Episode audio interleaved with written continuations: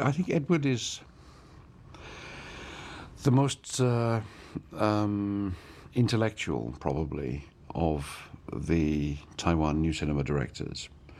And uh, he has always approached his films quasi scientifically in terms of their structures and their social spread, their themes. Ihr hört Katz, den kritischen Filmpodcast heute mit Memo Jeftic. Hallo. Lukas Bawenschik. Einen wunderschönen guten Tag. Wir sprechen über die Filme von Edward Young. Ich bin Christian Eichler. Hi.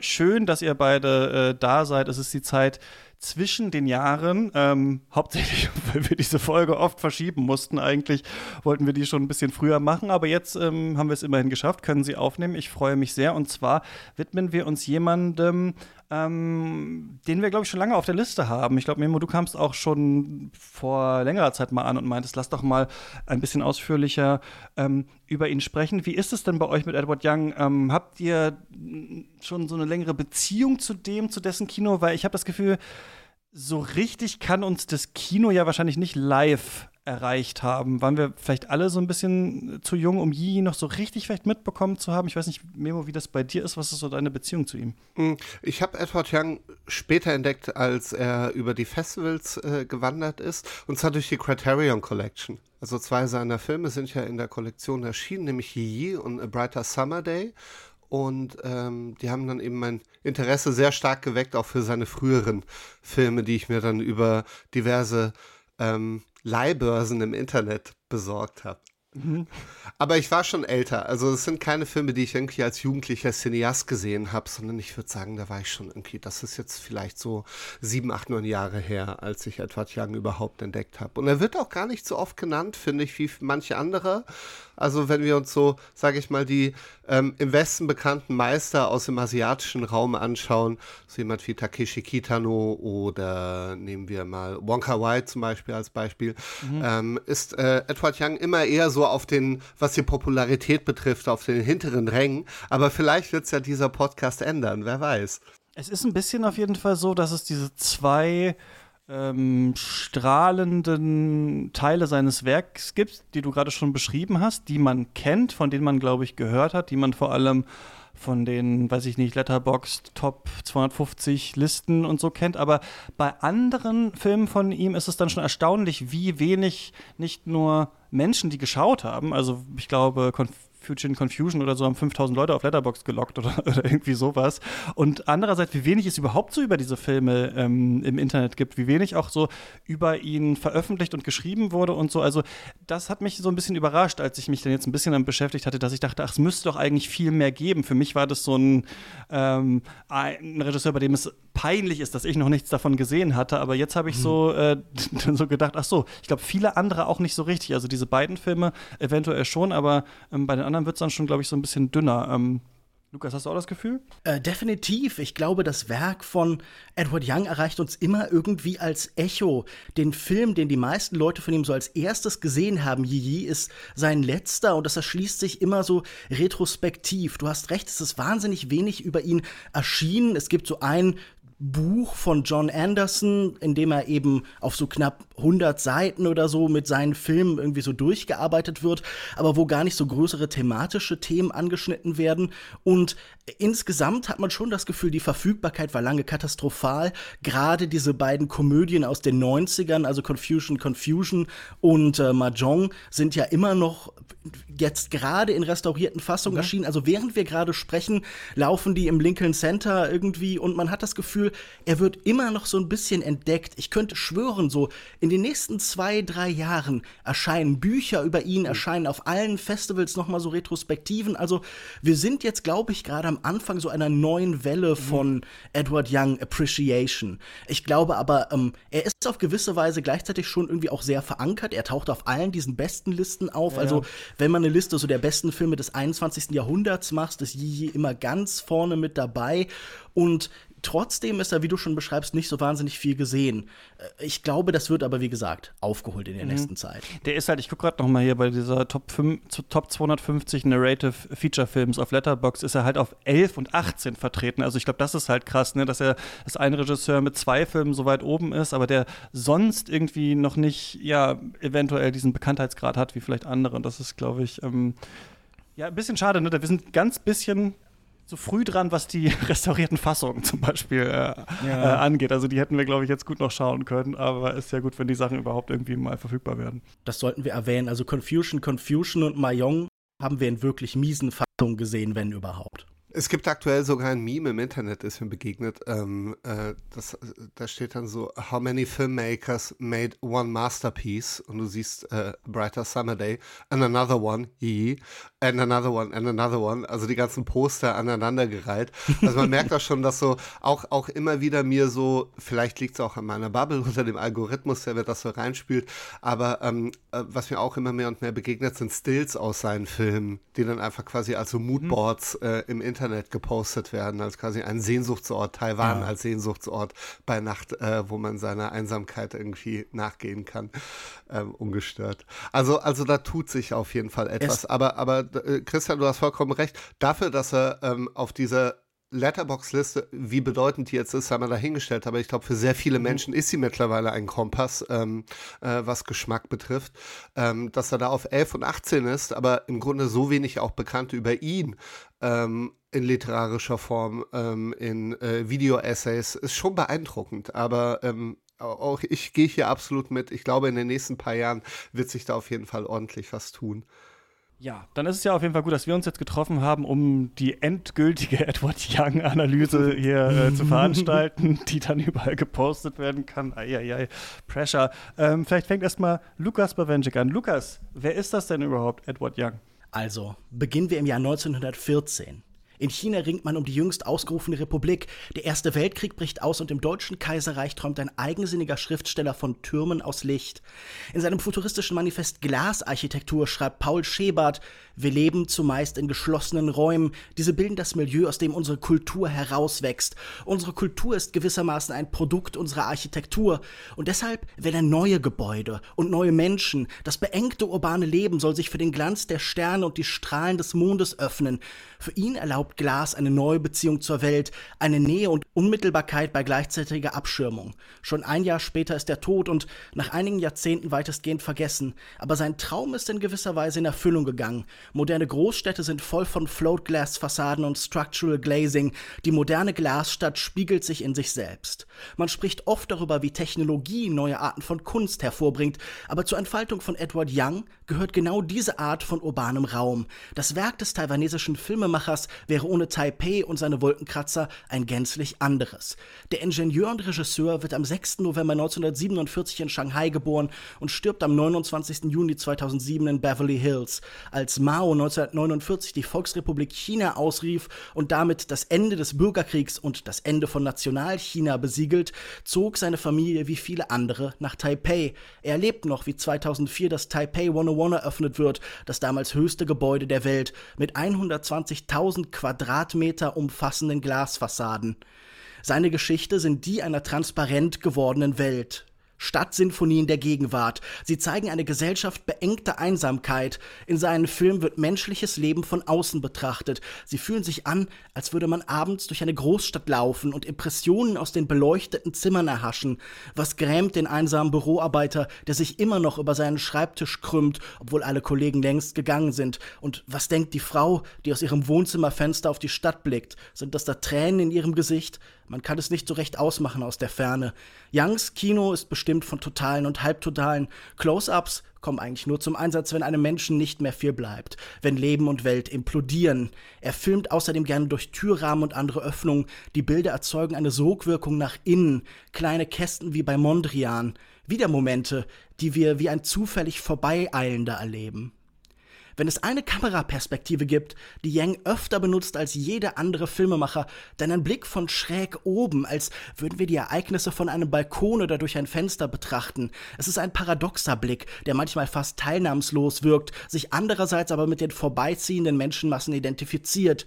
Wir sind einer von ihnen, wir wohnen direkt neben, über und unter ihnen. Unsere Leben überschneiden sich fast zwangsläufig mit ihren. In den Filmen von Yang trifft man sich im Flur und hört unfreiwillig die Streitereien der Nachbarn mit. Taipei ist dicht besiedelt, Kultur als Produkt von Architektur. Youngs Filme erzählen von Individuum und Gesellschaft und von dem nie genau verortbaren Schnittpunkt, wo das eine ins andere übergeht. The social totality is only sensed, as it were, from the outside. We will never see it as such. It can be tracked like a crime whose clues we accumulate, not knowing that we are ourselves parts and organs of this obscenely moving and stirring zoological monstrosity, schreibt Frederick Jameson in seinem berühmten Text über Young's The Terrorizers. Bei diesem Erfassen der Totalität hilft die visuelle Einzigartigkeit von Glas. Wer vor einer Fensterscheibe steht, sieht das, was draußen passiert, aber eben auch sich selbst, sein eigenes Spiegelbild. Ferne und Nähe fallen zusammen, überlagern einander, werden eins. Das ist nicht mehr wie bei einer Kinoleinwand, sondern fast wie bei einem Bildschirm. Wer kennt nicht diesen seltsamen Moment, wenn ein Fernseher oder Laptop schwarz wird und unser eigenes Gesicht zeigt und dann verschwindet unser Antlitz wieder in der neu generierten Bilderwelt. Wir haben wieder Ruhe vor unserer eigenen Existenz.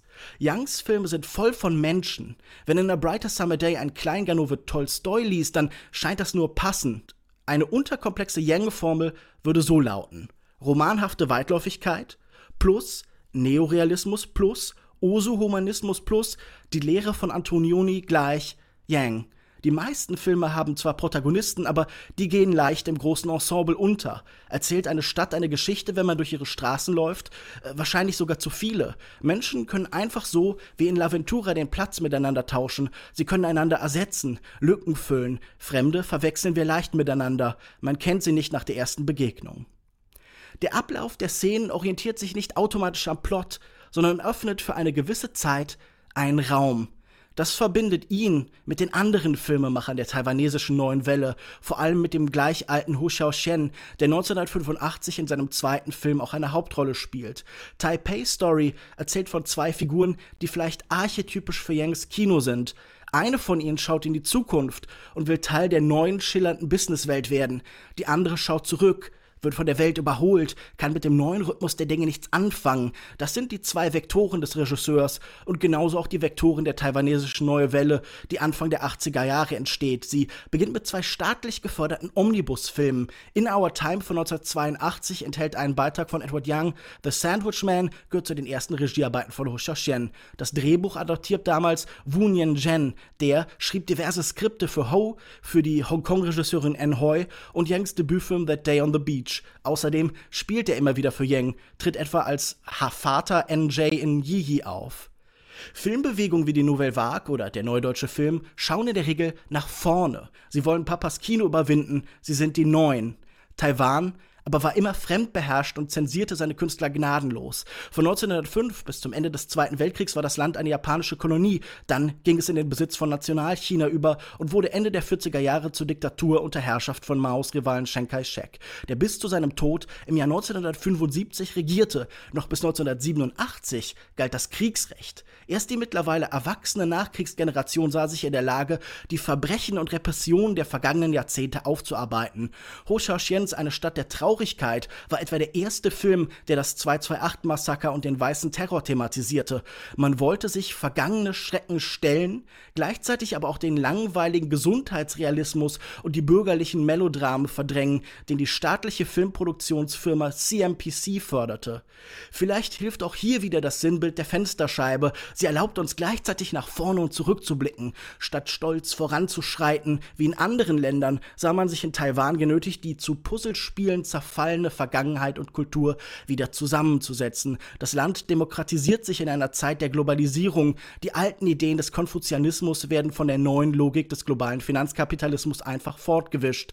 Noch während der Zeit des Ausnahmezustands wurde die Wirtschaft des Landes liberalisiert, wie Jens Damm schreibt, insbesondere die USA unterstützte wirtschaftliche Investitionen in Taiwan und öffnete den US-amerikanischen Markt für Produkte aus Taiwan. In Edward Youngs kosmopolitischem Kino sind die USA immer ein zentraler Bezugs- und Fluchtpunkt. Er selbst hat dort viele Jahre seines Lebens verbracht. Als Kind liebte er Mangas und Rock'n'Roll. Er sah Filme aus Amerika und Europa, Western wie Escape from Fort Bravo und Rio Bravo, später auch Spartacus und Lawrence von Arabien. Er liest chinesische Literatur, zeichnet, wird mit Einflüssen aus aller Welt konfrontiert. Ursprünglich wollte er Architektur studieren, laut einem Interview für ihn das einzige Feld, das Menschlichkeit und Technologie gleichstellt. Die Vernunftentscheidung führt ihn zum Ingenieurwesen. An der University of Florida erhielt er einen Master's Degree im Fach Computer Design. Ein Jahr als Filmstudent an der UCS hingegen endet katastrophal. Von 1974 bis 81 entwickelte er in Seattle Computersysteme, bis ausgerechnet ein Film von Werner Herzog zum Erweckungserlebnis wird. Der rauschhafte Exzess von Agiere, der Zorn Gottes, brachte ihn zurück zum Kino. Die Frage nach verschiedenen Faden durchs Leben durchzieht sein Werk. Seine Figuren sind oft von alten Entscheidungen und alten Beziehungen definiert, die zurückkehren wie unterdrücktes Verlangen. All Past is Prologue, wie es John Anderson in seinem Buch über den Regisseur schreibt. Die Zwangsmächte, die Youngs Heranwachsen begleitet haben, spüren immer auch seine Figuren. 1981 kehrt er nach Taiwan zurück und arbeitet als Drehbuchautor und Produzent.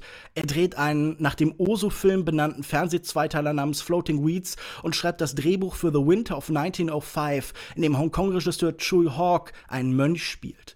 1983 erscheint sein Langfilmdebüt That Day on the Beach. Bis zu seinem Tod im Alter von 59 Jahren dreht er insgesamt sieben Langfilme, inszeniert kleine, oft satirische Theaterstücke und unterrichtet einen Filmkurs an der Taipei National University of the Arts. Statt seine Schüler zu Technikern zu machen, bildet er sie vor allem zu Schauspielern aus, die die Zukunft des taiwanesischen Kinos sichern sollen. Im Jahr 2000 gewinnt er den Preis als bester Regisseur in Cannes.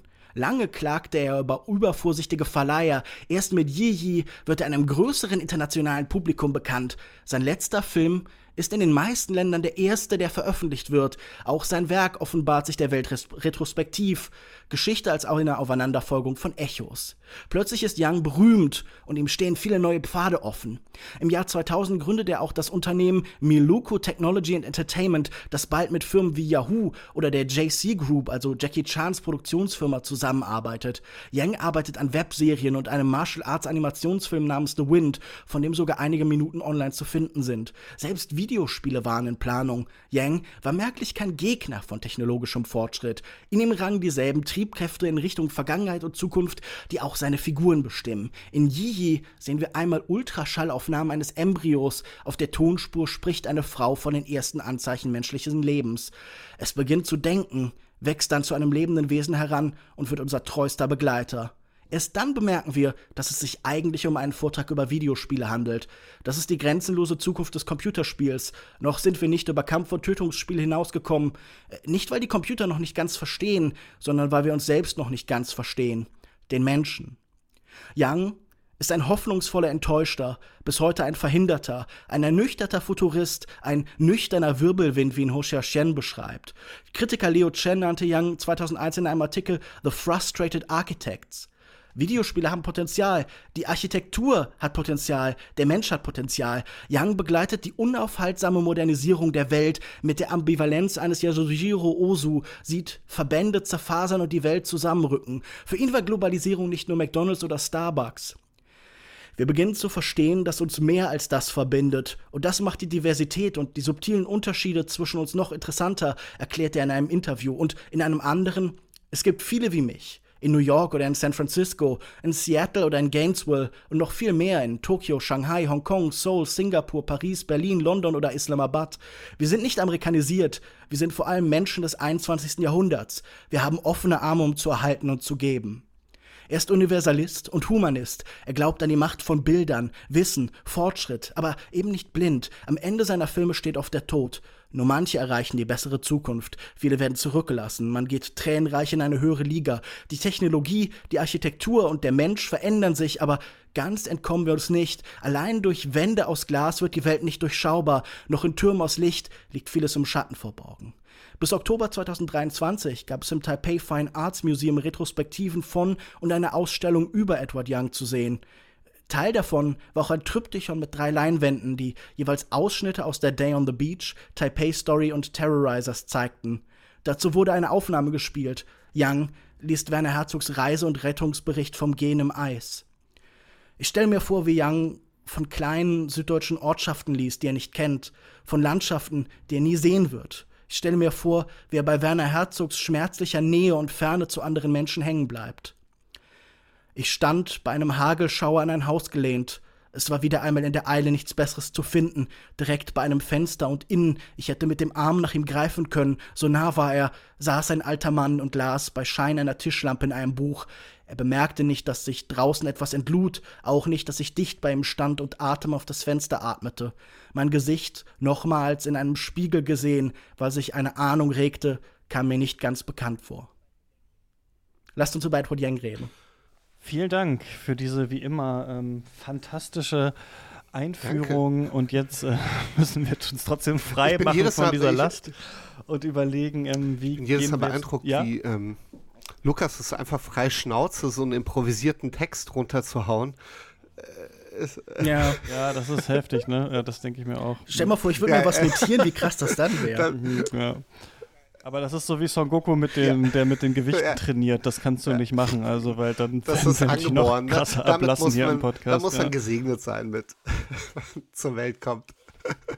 Das kannst du nicht. Ich fühle mich immer wie so ein Messdiener, der nach der Predigt irgendwie so vor die Kirche, Kirchengemeinschaft steppt und nachdem wir alles Wort Gottes gehört haben, dann sagt, hey Leute, und was geht's so? Wie fandet ja, ihr Ja, ich hab mir den...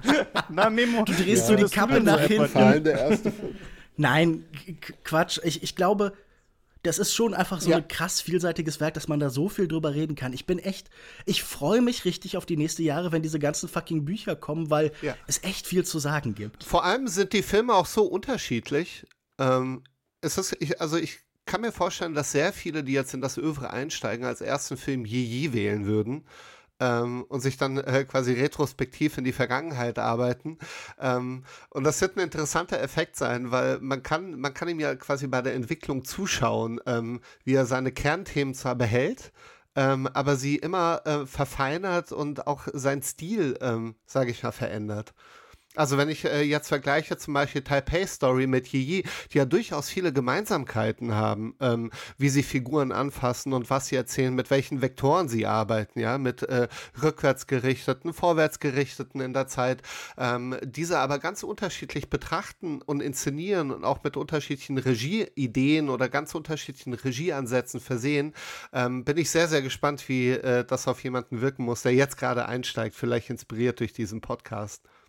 Ja, ich fand es auf jeden Fall gar nicht so einfach. Also ich bin ja eigentlich diese ähm, Person, die das nicht kannte und ich habe es aber äh, chronologisch geschaut und ich war dann doch erstaunt, wie enigmatisch diese Filme dann doch sind. Also ich bin eigentlich jemand, der diesen soziologischen Blick, diesen Blick, der ein bisschen rausgezoomt ist, eigentlich mag, der nicht unbedingt so Charakterkino immer braucht. Young macht ja beides meistens in den Filmen, aber ich fand dann doch erstaunlich, wie wenig ich manchmal, sagen wir mal, nach einer Woche oder so dann überhaupt zusammenfassen könnte, worum ging es da jetzt eigentlich nochmal genau, was war da jetzt eigentlich, also wie hießen die Figuren? Was war jetzt eigentlich nochmal das Problem, sondern meistens ist es ja so ein ein Level weiter ähm, rausgezoomt. Und das müssen wir jetzt so ein bisschen mal an diesem Film erklären. Wir sprechen über Taipei Story, über Terrorizers, über A Brighter Summer Day, über äh, Confusion, Confusion, über äh, Mahjong und über Yi.